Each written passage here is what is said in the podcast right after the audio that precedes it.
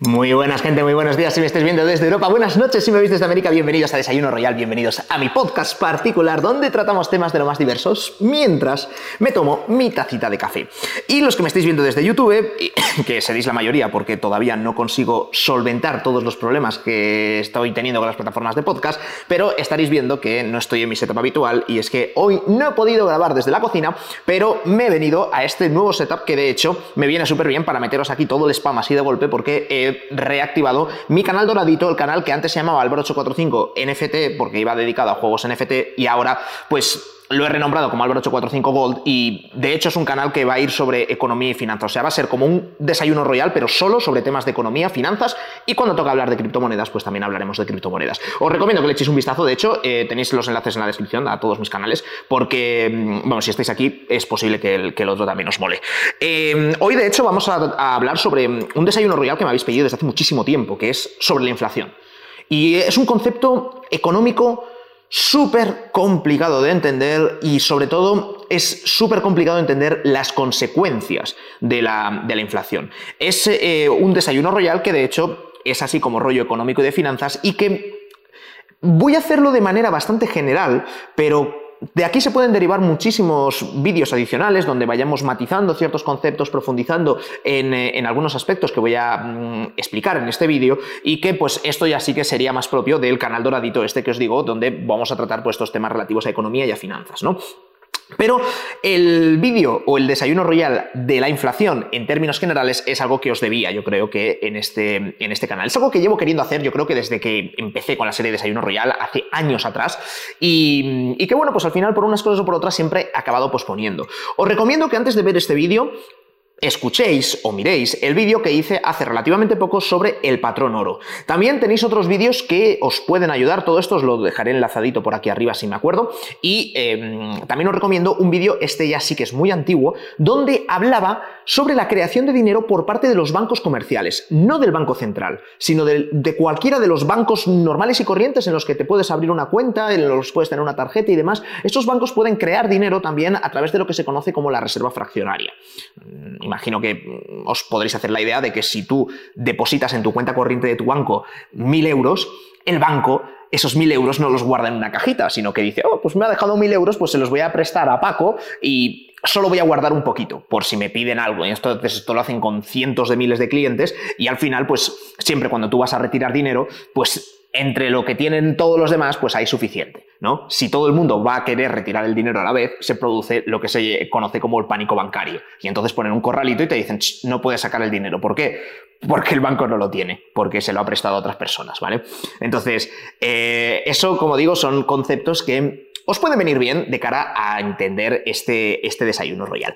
Porque vamos a hablar de la inflación, señores. Vamos a hablar de exactamente qué es la inflación y, qué es lo que implica. Porque a partir de ahora se va a hablar mucho de la inflación. En Latinoamérica de normal se habla bastante. En Argentina, de hecho, en concreto, todos los argentinos que, me estáis viendo ahora, eh, sí que de, cara a las próximas elecciones se están tocando muchos temas de política monetaria, lo cual no suele ser habitual, o por lo menos en España no lo vemos tanto porque la política monetaria depende del Banco Central Europeo. Entonces, mm, como que mm, los candidatos aquí, pues ni pinchan ni cortan, ¿no? En, eso, pero, pero sé que en, Argentina, a, través de ley sí que ha puesto en, el debate, pues muchos de los aspectos de política monetaria y la inflación al final no deja de ser una consecuencia de, la política monetaria. Entonces, eh, bueno, pues sé que se, está hablando mucho de, este tema, como digo, en Latinoamérica la inflación, ah, y, más bien, más que inflación, hiperinflación, ha sido, ha, sido y es uno de los principales problemas que tiene la región, pero en en Estados Unidos y en Europa también estamos cada vez oyéndolo más en las noticias, en la radio, en, los periódicos, la inflación, la inflación, la inflación y te, van machacando. En Estados Unidos la inflación ahora mismo está en el 8,3%, si no me equivoco, y en Europa está en el 8,1%. Eh, son niveles anormalmente altos. Para, estas economías. Y mm, en concreto en Europa es la tasa más alta desde la creación del euro. Esto lo digo porque el Banco Central Europeo cuando se crea, su función y su propósito, como lo que viene en sus estatutos, en plan de tú estás aquí y cuál es tu misión. Su misión es controlar que la inflación no supere el 2%. Eso es lo que está en los estatutos del Banco Central Europeo. ¿vale? Van por el 8,1%. Se les, digamos que se les ha descontrolado un poco, un poco el asunto. Pero Vamos al, germen de todo esto, ¿no? ¿Qué, es la inflación? Porque creo que la gente sí que, cualquiera, ¿no? Tiene, tiene en la mente y dice, no, pues la inflación es claro, cuando los precios suben, los precios de las cosas suben, pues eso es la inflación.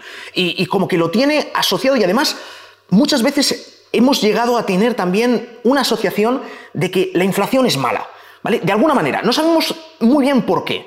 O sea, sí, no, los precios suben, entonces claro, yo puedo comprar menos cosas, es malo, pero no sabes hasta qué punto o cómo de malo es y de alguna forma, eso es lo que falla muchas veces a la hora de entender lo peligroso que es el fenómeno de la inflación y lo que puede dañar una economía y lo que te puede dañar a ti en concreto. Porque la inflación muchas veces se, mm, se cataloga como el impuesto a las clases desfavorecidas. Y además es un impuesto que no se vota en ningún sitio, o sea, no hay ningunos señores, ningunos diputados, ningunos senadores que eh, voten y levanten la mano y digan ahora el impuesto va a ser en lugar del 10%, el 20%. Eso, no existe, no se vota. Actúa como un impuesto, porque de alguna manera tú pierdes poder adquisitivo, pero no, no se vota en ningún lado. Con lo cual, como digo, es tremendamente injusto y los que más lo, padecen son las clases más bajas. Eh, y eso es, una realidad. cualquier persona que os diga que la inflación es, eh, no es tan mala, o se puede sobrellevar y demás. Nada, os está intentando meter, mm, vender una bola. La inflación es mala, ¿vale? Mm, ¿Qué es lo que pasa? Que normalmente el principal argumento para decir que la inflación no es tan mala o que no pasa nada o que no pasa tanto es que la contrapartida, la deflación, sí que es muy mala y muy peligrosa. Vamos a empezar. Entonces, ¿qué es, ¿qué es, la inflación? Yo recuerdo y recordaré siempre grabado a fuego de los apuntes de macroeconomía, la asignatura donde, eh, eh, estudiabas la economía de los estados, de los países y, demás. Esto se contrapone con la microeconomía, que estudias la economía de las empresas. Eh, pues en la macroeconomía era una asignatura que era una asignatura troncal de la, de la carrera y la, la dimos en tercero. Claro, yo en tercero estudié fuera estaba estudiando Derecho en Gales, en Reino Unido, con lo cual esta me la tuve que preparar por mi cuenta y no asistí a las clases. Y bueno, viendo los apuntes ya me podía hacer una idea, digo, qué desastre de clases. O sea, no conocía al profesor, yo fui ahí, hice mi examen y, perfecto. Examen muy fácil, por cierto, pero para mí una, una oportunidad perdida de explicar a toda una generación economía o macroeconomía de verdad. Pero bueno, en cualquier caso, yo recuerdo que, claro, como no fui a las clases, pues a mí me llegaron los apuntes y leí la inflación. Dos puntos, ¿no? Como la definición, y digo, ah, perfecto, esto es lo que necesito, ¿no? Y que luego me desarrolles el tema. Bueno, pues solo venía una línea y ponía, la inflación tiene efectos perversos sobre la economía. Punto. Y lo dejaban ahí. Y yo digo, tío, esto es una mierda. o sea, explícame un poco qué es esto de la inflación. Y además, es, es algo que es exactamente lo que estaba intentando transmitir al comienzo, de que la gente tiene la percepción de que la inflación es mala, tiene, eh, entiende que la inflación es cuando suben los precios de las cosas, pero ahí nos quedamos. Y es cierto que la inflación tiene efectos perversos en la economía, eso no lo voy a negar, pero entenderéis conmigo, coincidiréis conmigo en que esa es una definición que se queda un poco pobre. Pero de tan absurda que era, pues fíjate que es una cosa que se me ha grabado a fuego y que eso sí que, sí que me acuerdo, ¿no? Que literalmente o textualmente ponía eso. Entonces, ¿qué es, ¿qué es la inflación? Bueno, la inflación tiene que ver con la subida de los precios y de hecho podemos definirlo como mm, claro, suben los precios, con lo cual hay una alteración entre la oferta y la demanda. Siempre, pues, si no, si, no están en equilibrio, pues obviamente se van a, se van a mover los precios. Entonces, puedes definirlo, ¿no? Como al final un proceso económico, eh, que consecuencia de un desequilibrio entre la oferta y la demanda, pues se produce una alza o una subida de los precios que provoca una pérdida de valor del dinero, eh, una pérdida de poder adquisitivo de las familias. Y es esta consecuencia la más importante, el, hecho de la pérdida de valor del dinero. Eh, veréis, cuando, cuando hablamos de que suben los precios, quiere decir que si en una familia eh, hay mil euros de ingresos, ¿vale? Esto lo podéis poner mil euros, dos mil euros, diez mil euros, en fin. Si hay mil de ingresos, si tú con esos mil al final, el dinero está muy bien para hacer intercambios y porque tenemos el punto de referencia, pero lo que, lo que, en última instancia necesitamos es cubrir nuestras necesidades básicas, ¿no? Entonces, al final necesitas pagar una vivienda, necesitas comprar comida, necesitas eh, comprar ciertos, ciertos aspectos básicos y luego ya si tienes, eh, si tienes la suerte de poder cubrir todas tus necesidades, pues ya vas invirtiendo en ocio, vas ahorrando, vas eh, haciendo otras, otras actividades, ¿no? O vas dándole otros usos a tu dinero. En cualquier caso, si tú con mil pues la familia puede comprarse X número de cosas, en plan de, pues, pues mira, no sé cuántos pollos, no sé cuántos filetes, no sé, cuánta, no sé cuántos kilos de verdura, no sé y, te haces lo que se conoce como la cesta de la compra. Em, cuando, se cuando hay inflación, cuando se produce esta subida de precios, quiere decir que tú, la cesta de la compra, el carro de la compra, lo que te comprabas antes con 1000, ahora a lo mejor te vale 1100. O en el caso de Estados Unidos Europa, pues ahora va a valer 1080. Entonces, claro, si la familia no pasa a ingresar en lugar de 1000, 1080, significa que ha perdido poder adquisitivo. Porque ahora hay 80 a los que no va a llegar, con lo cual es como, vale, pues yo tenía este carro, yo tenía esta cesta de la compra, pero claro, yo antes pagaba 1000 por esto, pero ahora me estás pidiendo 1080. Es que me faltan 80. Entonces, pues imaginaos en el supermercado, ¿no? La cajera y demás, pues dices, pues mira, me tienes que sacar esto, esto y esto, esto no lo quiero. No lo quiero, no es que no lo quiera, es que no puedo pagarlo.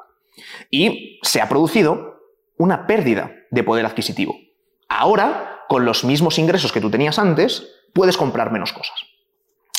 Esto es, algo que, eh, por el, hecho de las cosas que puedas comprar con, el dinero, es, una cosa que es de lo primero que te llama la atención cuando viajas. Y sobre todo cuando viajas, si, eh, si viajas a edades tempranas. Porque yo una cosa que me fijaba es que incluso dentro del mismo país, si estás en la capital, en Madrid, los precios son mucho más caros que cuando me iba al pueblo. Lo veían los helados cuando, cuando ibas a la, tienda, que a lo mejor en Madrid un, helado te cuesta 2 euros con 80, casi 3 euros, y vas al pueblo y vale un, euro 20. Y dices, tío, es, el mismo helado. Y además, literalmente el mismo helado, que a lo mejor es el helado de Nestlé, de no sé qué tal. Y, ¿y por qué es tan barato aquí y en el otro lado es tan caro? Y si te vas, y si te vas a, a Francia, pues es más caro todavía. Y si te vas a Alemania, es más caro todavía. Y si te vas a Argentina, es más barato. Y entonces dices, tío, ¿qué está pasando? ¿Qué está pasando? ¿Me cunde más el dinero en, un sitio que en otro? ¿Cómo es eso posible? Y al final, de alguna manera, eh, mm, como que el cerebro va, o, tú, esto hablo yo de, de mi yo de niño, ¿eh? cuando, cuando, era muy, muy chico, ¿no? Claro, dices, no, claro, es que en Alemania esto es tan caro porque como se ha desarrollado tanto el país y ha crecido tanto, pues han aumentado tanto los precios, pero también la gente luego gana mucho más. Y esta es la excusa que te venden muchas veces para justificarte que la inflación no es mala.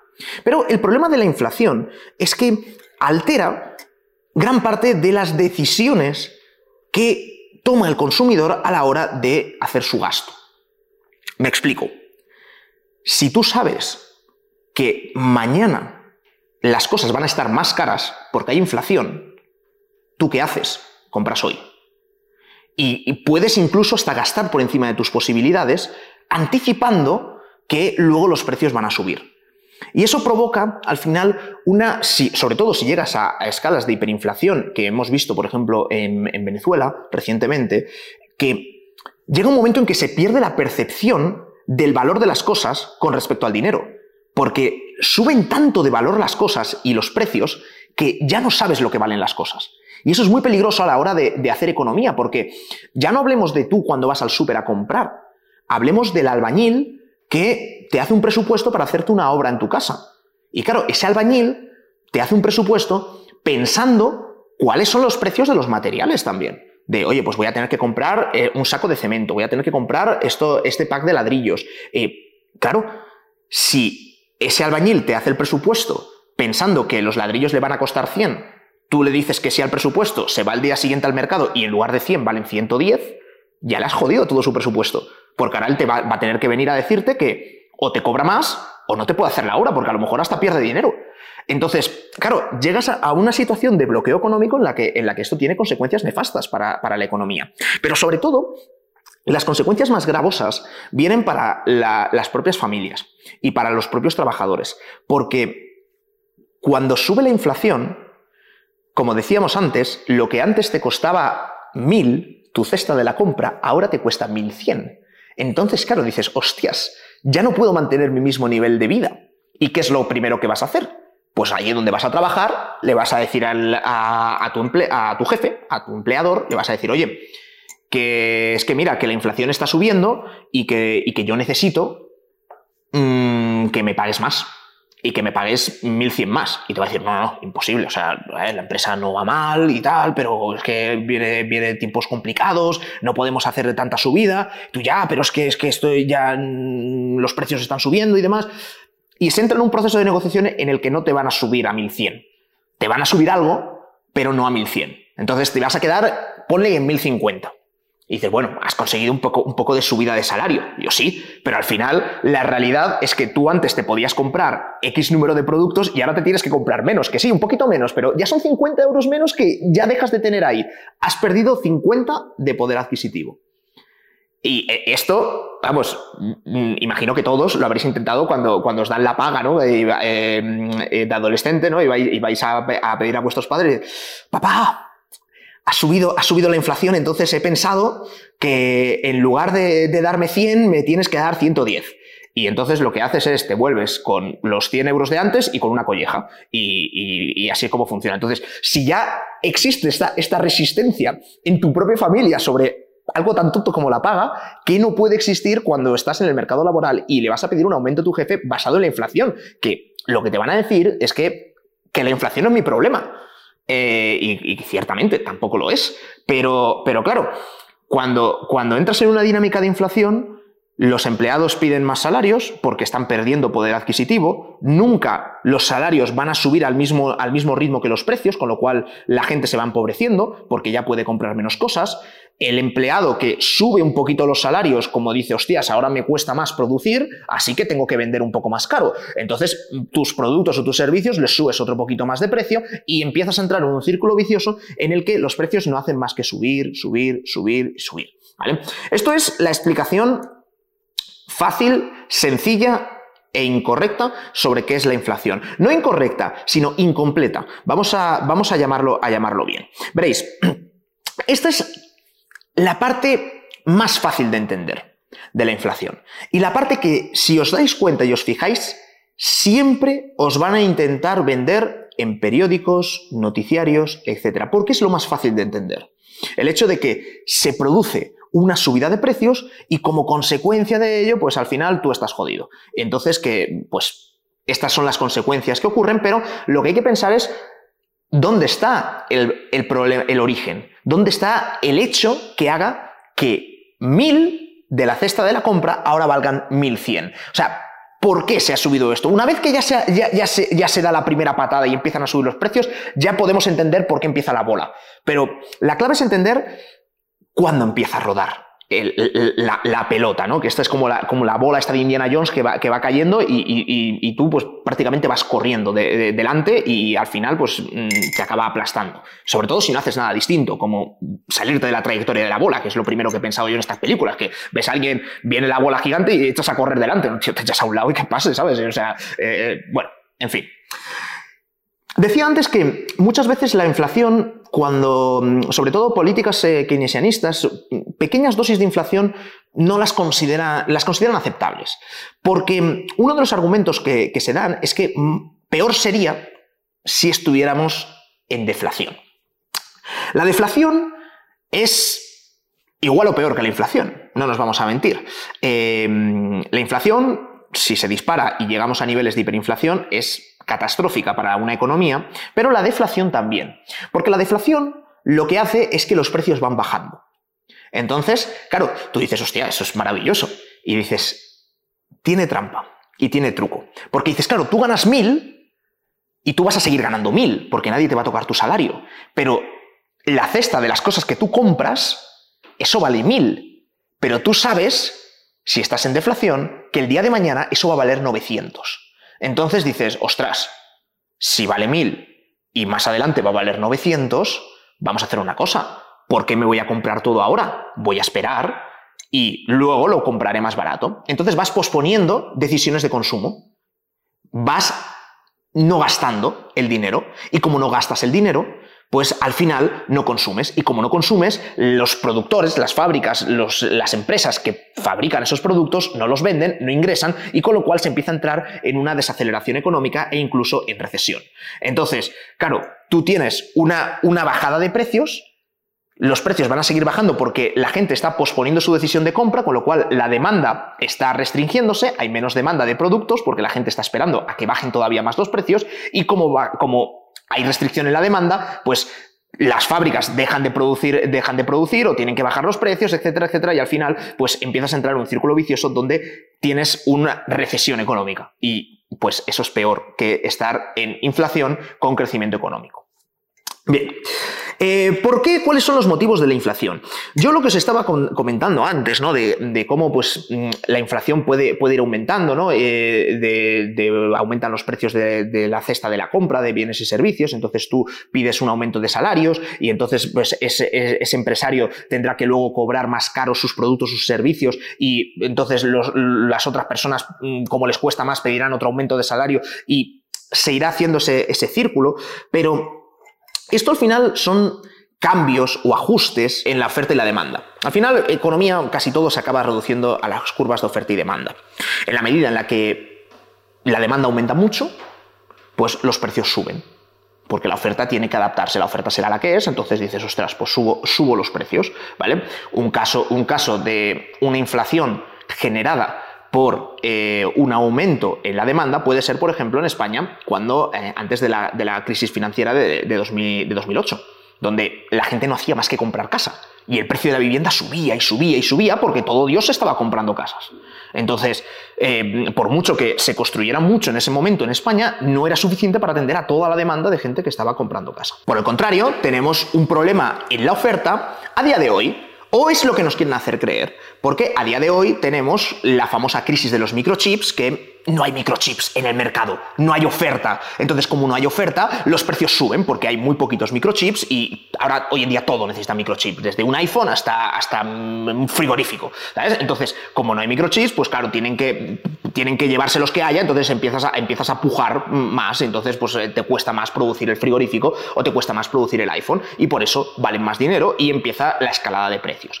Bien, esta es la explicación sencilla y a día de hoy la inflación que hay, tanto en Estados Unidos como en Europa, ya digamos que cada vez se explica menos por este, por este fenómeno de oferta-demanda. ¿Por qué? Porque de alguna manera los productos ya están más o menos ya, ya, no justifica ese alza de precio. Es decir, la guerra de Ucrania, que si el petróleo, que si tal, ya parece que se está estabilizando. Lo de los microchips ya se está estabilizando. Eh, había otro, otro problema de los, eh, de los containers en los barcos eh, y demás, que también ya se están estabilizando esos precios, de hecho ya están cayendo, con lo cual ah, se te acaban las excusas, ¿no? Para explicarme por qué están subiendo los precios. Claro, este aumento de costes de las materias primas suele ser el foco primero e inicial, ¿no? También la inflación se mueve mucho por expectativas. Cuando hay expectativas de crecimiento o de, o de decrecimiento o de recesión, la inflación se acaba moviendo en consonancia porque el mercado trata de anticipar qué es lo que va a pasar. Ahora, por ejemplo, se prevé que China es posible que entre en desaceleración económica o incluso en recesión. Entonces, si China eh, ya no sigue creciendo como lo está haciendo, va a requerir menos materias primas para fabricar cosas. Como va a requerir menos materias primas, el precio de las materias primas va a bajar, con lo cual, momento, los precios entonces deberían bajar. ¿Dónde está el truco? Bueno, pues esto es, esto es un, tema que es, es complicado de, de, explicar y por eso yo recomendaba al comienzo de este desayuno royal estos otros vídeos. La inflación se suele explicar casi siempre, o suele ser casi siempre, un problema de índole monetario. Un problema de oferta monetaria, en concreto. ¿Qué es la oferta monetaria? El dinero que hay en circulación. Esto señala normalmente a los bancos centrales y a las actuaciones en política monetaria de los diferentes países el principal foco de inflación. ¿Por qué os he recomendado antes el, vídeo del dinero y del patrón oro? Porque ahí se entiende perfectamente cuál es el valor del dinero a día de hoy. Antiguamente el dinero, un billete se podía cambiar por oro a ver, tienen que ser muchos billetes para que sea una porción de oro relevante, pero se podía cambiar por oro. Y el oro es algo que siempre ha tenido un cierto valor en, cualquier civilización y en cualquier momento histórico. Ahora, hoy en día, los billetes pues valen porque llevan el sello del Banco Central y porque dices, vale, pues no es falso y sé que otra persona me lo va a aceptar. Es lo que se llama eh, dinero fiduciario. ¿Qué es lo que ocurre? Que normalmente los estados, para seguir sufragando su actividad, han, requerido endeudarse en demasía. Y muchas veces incluso apoyados por el Banco Central. Cuando el Banco Central apoya estas emisiones de deuda, en cierto modo, es el equivalente a imprimir dinero. Es el equivalente a, ¿sabéis? La máquina esta de la casa de papel que imprime billetes. Pues es como si le das al botón y empiezas a fabricar esos billetes. Porque el banco, eh, lo, que ha, ocurrido en Europa, pongo, pongo ejemplo de Europa, sencillo. España emite deuda pública, porque dice, hostia, tenemos aquí un montón, de, un montón de gasto, tenemos que dar todas estas subvenciones, estos programas de estímulo, de apoyos, que ha venido la crisis del COVID, emitimos deuda, ¿vale? Entonces yo saco una deuda de mil y voy al mercado a que me la compre. ¿Qué es lo que pasa? Que ahí viene el Banco Central Europeo con esos programas de estímulo de deuda y dicen, no te preocupes que estos mil no hace falta ni que los saques a subasta del mercado y que luego tengas que pagar intereses a la gente, no, eso es un rollo. Yo te los compro. Entonces el Banco Central Europeo se queda con esos mil y te acaba de dar mil euros que el Estado español ya utilizará para, pues, imagínate, pagar a un empleado público, un funcionario, y ese funcionario pues tiene ya su sueldo con el que va a comprar cosas y estás inyectándole dinero a la economía. Claro, si empiezas a inyectar dinero a la economía, las cosas suben automáticamente de precio. Imagínate que estamos en un grupo, somos 100 personas, y mmm, todos, sé que todos tenemos un billete de 100. Vale, imaginemos que yo quiero a partir de ahora pues vender libros. Tengo por aquí libros, pues quiero vender libros. Entonces voy a sacar los libros a 5 euros cada uno, ¿vale? Y los voy a poner al mercado. Yo sé pues que podéis gastar, dedicar parte de vuestros 100 euros a comprarme un libro, dos libros. Y además, sé que nadie me va, se va a gastar los 100 euros completamente en libros, pero sé que un poquito sí. ¿Qué es lo que pasa? Que si yo sé que todas las personas de la sala, en lugar de 100, tienen 200 euros, y estamos en la misma situación, en lugar de ponerte los libros a 5, te los voy a poner a 10. Al final va a ser tu mismo poder adquisitivo, básicamente. Cada vez que se imprimen más billetes, cada vez que se ingresa o que aumenta la oferta monetaria, disminuye el valor del dinero, unitariamente. Ahora, en este ejemplo que os he puesto, el billete de 100 pasa a valer la mitad, y fruto de eso es que mis libros ahora valen 10 euros, con lo cual ahora necesitas el doble, porque claro, tu dinero vale la mitad. En realidad está valiendo, está valiendo lo mismo, es decir, tú vas a poder comprarte la misma cantidad de libros, pero individualmente cada unidad monetaria ha disminuido. ¿Y qué es lo que ocurre? Que cuando yo subo el precio de los libros a 10, lo más normal es que tú no puedas replicar esa subida de precios en tu salario, porque irás con el ejemplo que os puse al comienzo, a tu empleador a decir, oye, me tienes que subir el sueldo porque es que, claro, ahora esto está más caro y demás, y llegaréis a un punto intermedio en el que te lo subirán algo, pero nunca irá con la misma velocidad que la subida de los precios. Por lo tanto, al final estás perdiendo poder adquisitivo y por lo tanto, de alguna forma, la inflación actúa como un impuesto a las clases desfavorecidas donde estás perdiendo poder adquisitivo.